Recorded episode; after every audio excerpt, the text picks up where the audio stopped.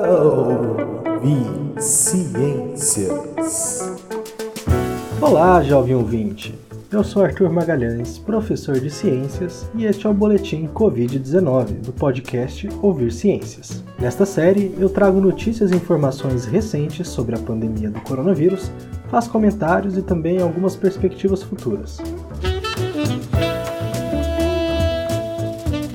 Hoje falaremos sobre vacinas, segunda onda e a situação do verão no Brasil.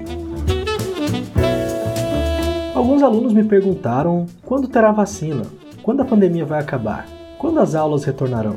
Essas respostas não são fáceis e não dependem apenas dos conhecimentos biológicos, mas também de ações políticas e do comportamento da população. Mas vamos tentar comentar alguns destes temas.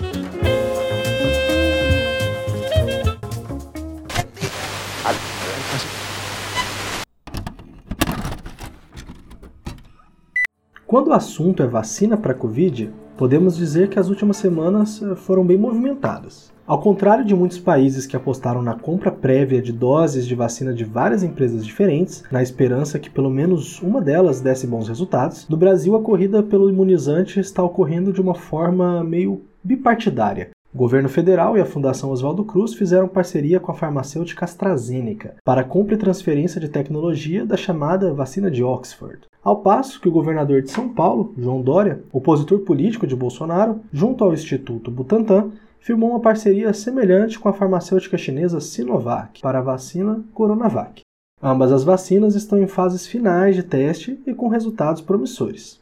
Recentemente, o presidente da República comemorou a paralisação dos testes da Coronavac pela Anvisa por conta do óbito de um voluntário do estudo. Bolsonaro respondeu a um internauta, abre aspas, morte, invalidez, anomalia. Esta é a vacina que o Dória queria obrigar todos os paulistanos a tomar. Mais uma que Jair Bolsonaro ganha. Fecha aspas.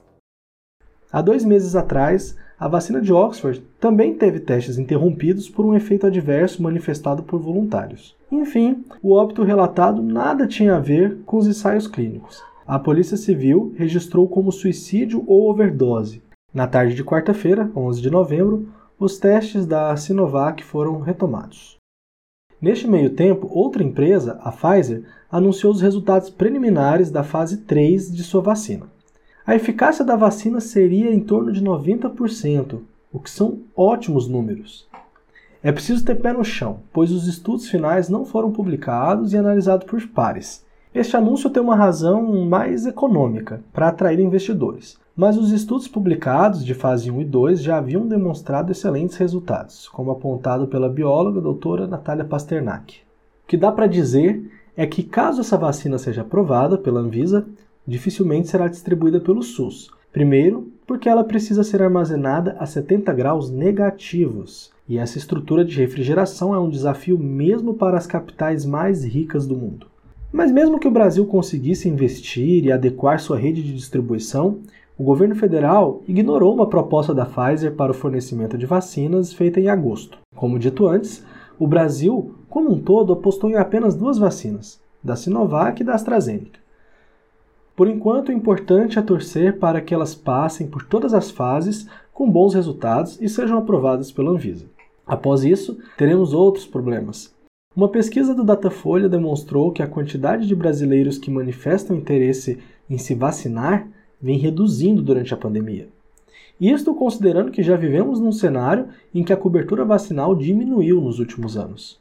Corre também uma disputa entre o governo federal, Congresso e Supremo Tribunal Federal sobre a possibilidade de tornar a vacinação compulsória, obrigatória, e atribuir sanções para quem não se vacinar, ou vacinar seus filhos, por exemplo, como aquelas que já ocorrem em relação às vacinas de poliomielite, hepatite, tuberculose, HPV, febre amarela, tríplice viral, entre outras. Mas vamos deixar esse assunto para o futuro. Vale lembrar que se vacinar antes de ser uma escolha individual é um ato de cidadania e de saúde coletiva, pois você protege a si e as outras pessoas também.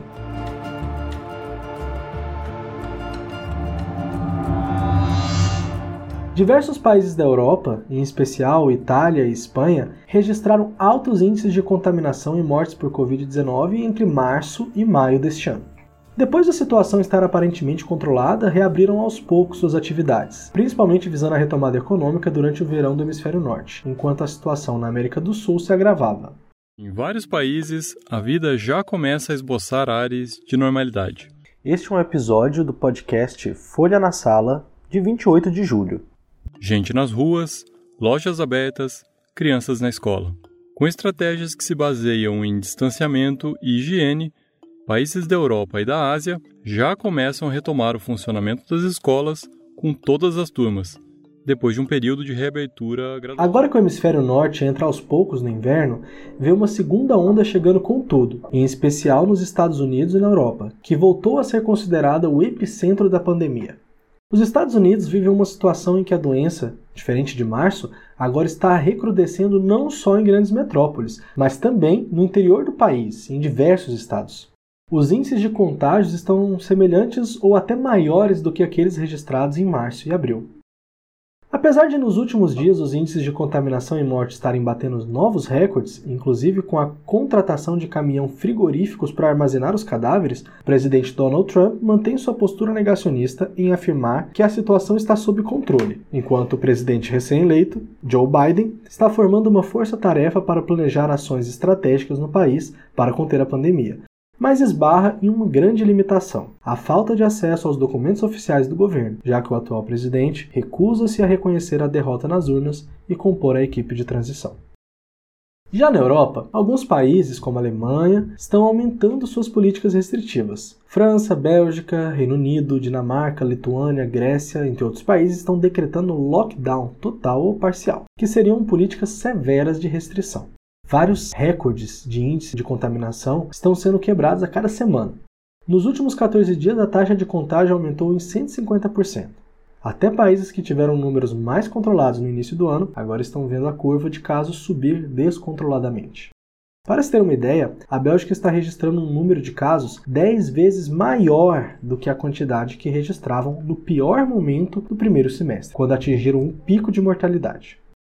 Um fenômeno que chama atenção é que em alguns casos o número de contaminados está bem maior do que na primeira onda, mas os de morte estão mais baixos. Há algumas hipóteses que nos ajudam a explicar isso.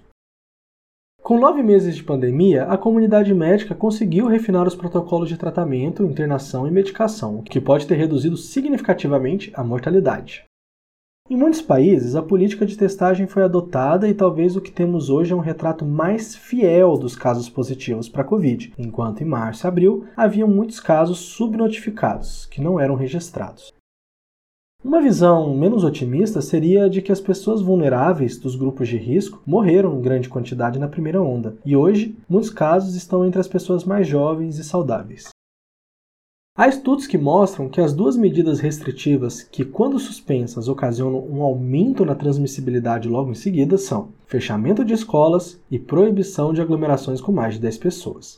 A Irlanda, e podemos observar o mesmo em outros países também, preferiu, neste momento, manter as escolas abertas e fechar os bares, restaurantes e casas noturnas. Quando se fala em prioridades, isso talvez faça mais sentido, pois a educação é uma atividade mais essencial do que o lazer de se frequentar festas e bares. É importante acompanhar de perto estes países para saber como vão flutuar as taxas de contaminação a partir daí. As escolas têm sido um ponto de muita fragilidade no mundo todo, pois em muitos países, e o Brasil é um deles, escolas estão há meses fechadas. E mesmo com as possibilidades de ensino remoto e atividades impressas e entregues para as famílias, sabemos que 1. Um, a qualidade do ensino não é nem de longe a mesma. Tem até educadores mais críticos que afirmam que não está havendo um processo educativo, e sim um preenchimento de tempo de jovens. E dois, a desigualdade nas escolas públicas brasileiras escancarou-se com os altos índices de estudantes sem acesso e que não realizam as atividades. Mas como os outros países estão lidando com isso? Vamos para um exemplo interessante. No Quênia, um país no nordeste da África, ocorreu o seguinte: as escolas foram apontadas em uma notícia como foco de transmissão de coronavírus. Porém, o que acontece de fato é que, ao manter as escolas abertas, são feitos testes aleatórios nas crianças e nos profissionais. Quando se encontram amostras positivas, investigam a escola e fazem mais testes para encontrar os contaminados. Então, o Quênia, na verdade, está adotando uma política de testagem em larga escala, tanto que, ao reabrir as escolas, sabiam que poderiam ocorrer contaminações. Assim, testaram aleatoriamente membros da comunidade escolar para mapear e controlar como isso ocorreu. Ou seja, a transmissibilidade em escolas, no Quênia, é semelhante como em qualquer país, mas lá eles conseguem ter ao menos um mapa da situação, enquanto em outros países, como provavelmente no Brasil, as escolas abriram ou vão abrir sem sequer pensar neste método de rastreamento, já que a política de testagem em nosso país é uma das piores que existe. Mas por que a abertura das escolas levanta tantas polêmicas e dúvidas? Vamos analisar. Em geral, crianças abaixo de 10 anos têm uma mortalidade extremamente baixa para a Covid-19. Por outro lado, podem carregar os vírus de forma silenciosa e transmitir para seus colegas e até professores. Ou seja, um estudante que se contaminou pode transmitir para um colega, que ao chegar em casa pode transmitir para seus pais e familiares, mesmo que todos estejam seguindo criteriosamente as regras de isolamento. Além disso, muitos professores estão dentro dos grupos de risco, e se contraírem a Covid, pode ser extremamente perigoso. Quando se trata do retorno às aulas presenciais, devemos questionar os gestores educacionais. As escolas têm condição de seguir todas as medidas sanitárias, distanciamento higiene, garantir a distribuição e o uso de equipamentos de segurança para estudantes e funcionários?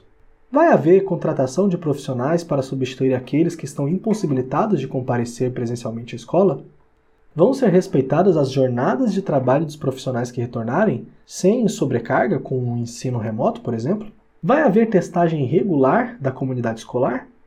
Vai haver uma equipe responsável por rastrear contatos relacionados aos novos casos que surgirem?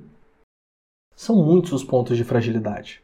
Pensando nas crianças mais velhas e os ônibus que elas pegam para chegar à escola.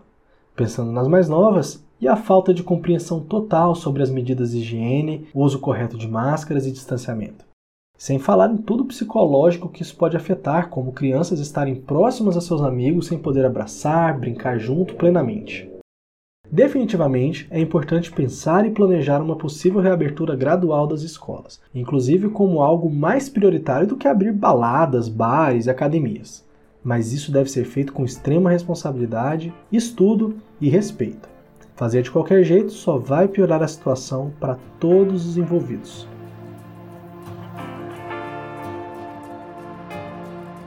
E agora falando mais especificamente de Brasil. É verdade que há pelo menos dois meses temos testemunhado um relativo controle da pandemia em nosso país, com taxas de contágio e morte caindo lentamente. Apesar disso, a situação, segundo os números, ainda está longe de ser ideal. Segundo dados da manhã do dia 12 de novembro, o índice de mortes por Covid-19 está subindo em oito estados, mantém-se estável sem grandes variações para mais ou para menos em quatro estados e no Distrito Federal, e mantém-se em queda em três estados. Além disso, nós não temos dados completos de Minas Gerais por uma falha no sistema de alimentação. Quanto ao número de casos, eles têm se mantido estáveis nos últimos sete dias, o que é uma notícia ruim, uma vez que vinha em declínio desde 2 de setembro. Isso significa que o número de casos está aumentando significativamente em algumas localidades. Por exemplo, Santa Catarina, estado de onde eu falo, a situação é muito preocupante. A região metropolitana de Grande Florianópolis voltou a ser classificada com risco gravíssimo de contaminação. Registrou um pico de 578 confirmados em um único dia, em 19 de outubro, superando o pico anterior de 20 de julho, que registrou 396 casos.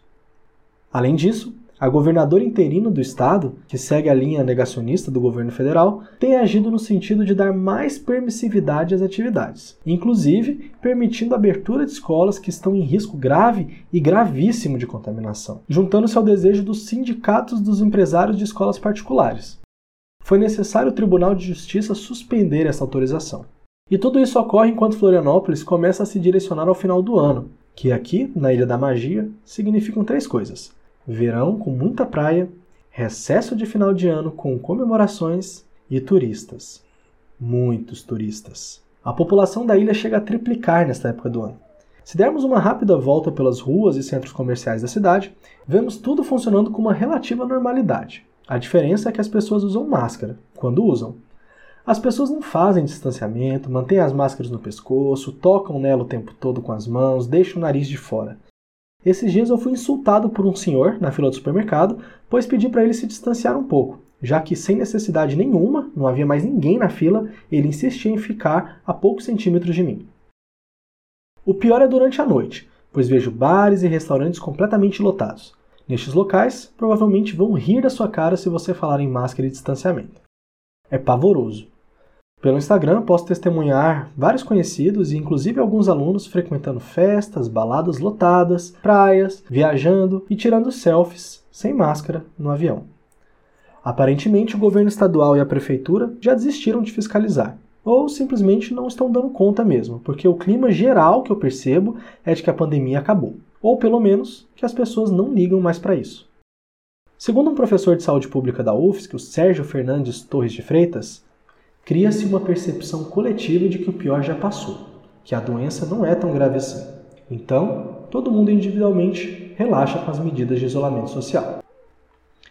É importante olharmos para os países do hemisfério norte, que estão sempre um ou dois meses adiantados na pandemia em relação a nós, e aprendermos com o que deu certo, mas principalmente com o que não deu certo.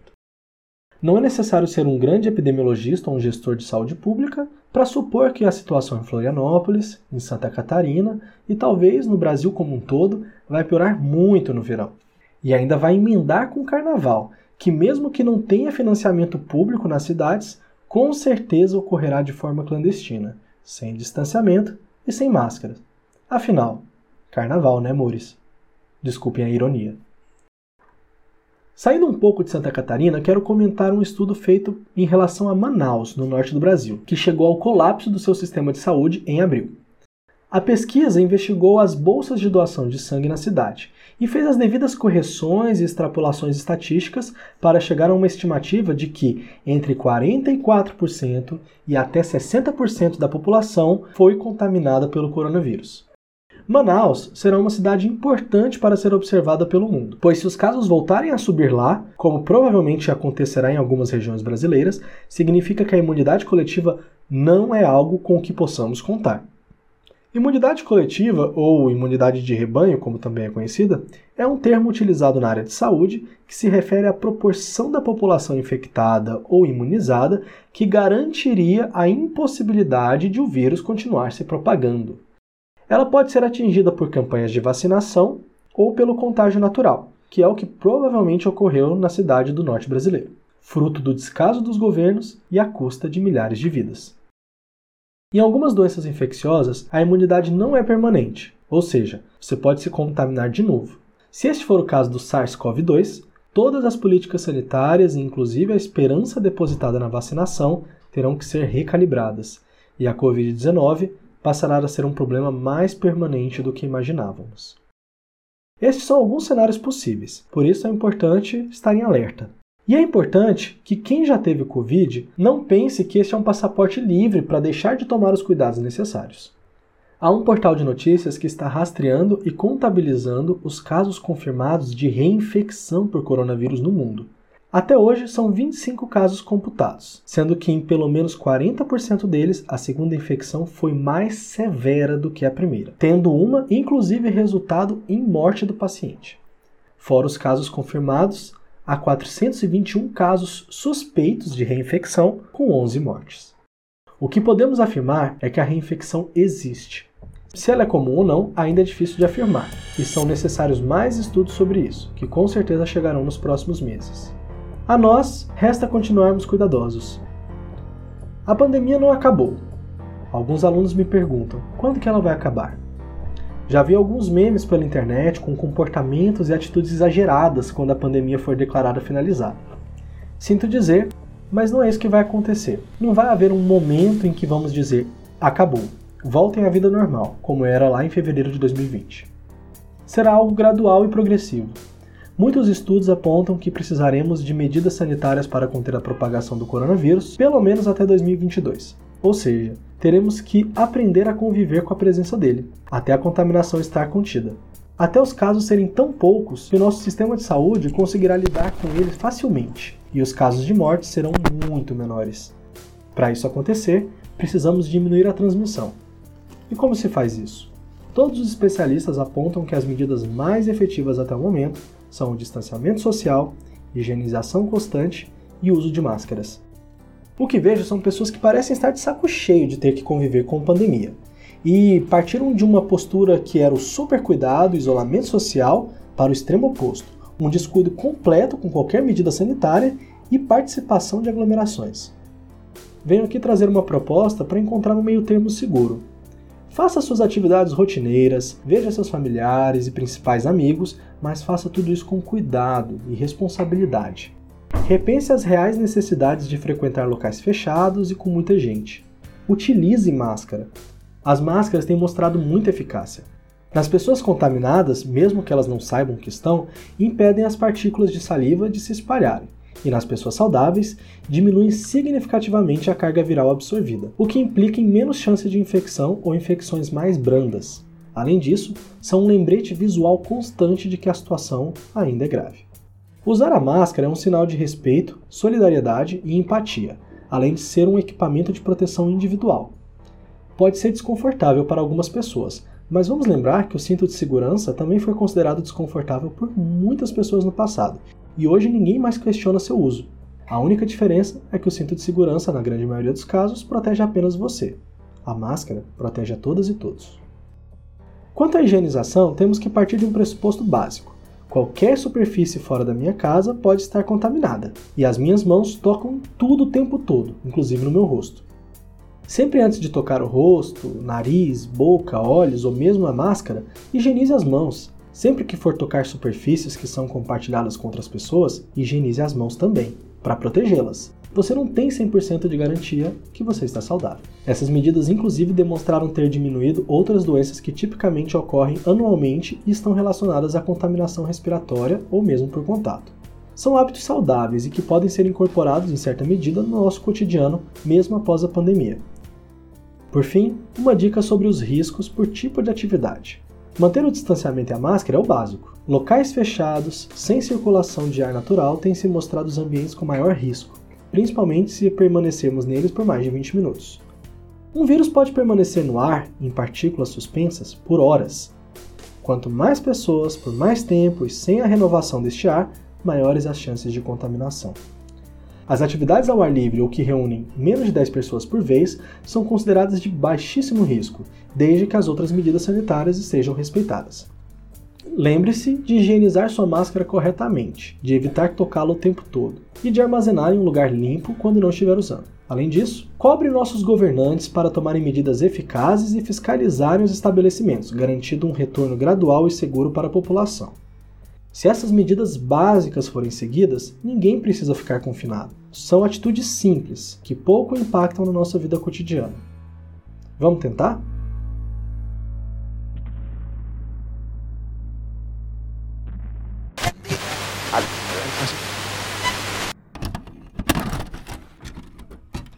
E assim finalizamos mais este boletim Covid-19. Retornaremos com mais notícias sobre a pandemia em outros episódios. Siga o podcast Ouvir Ciência nas plataformas de streaming e acompanhe conteúdo sobre a pandemia e também sobre temas de ensino de ciências.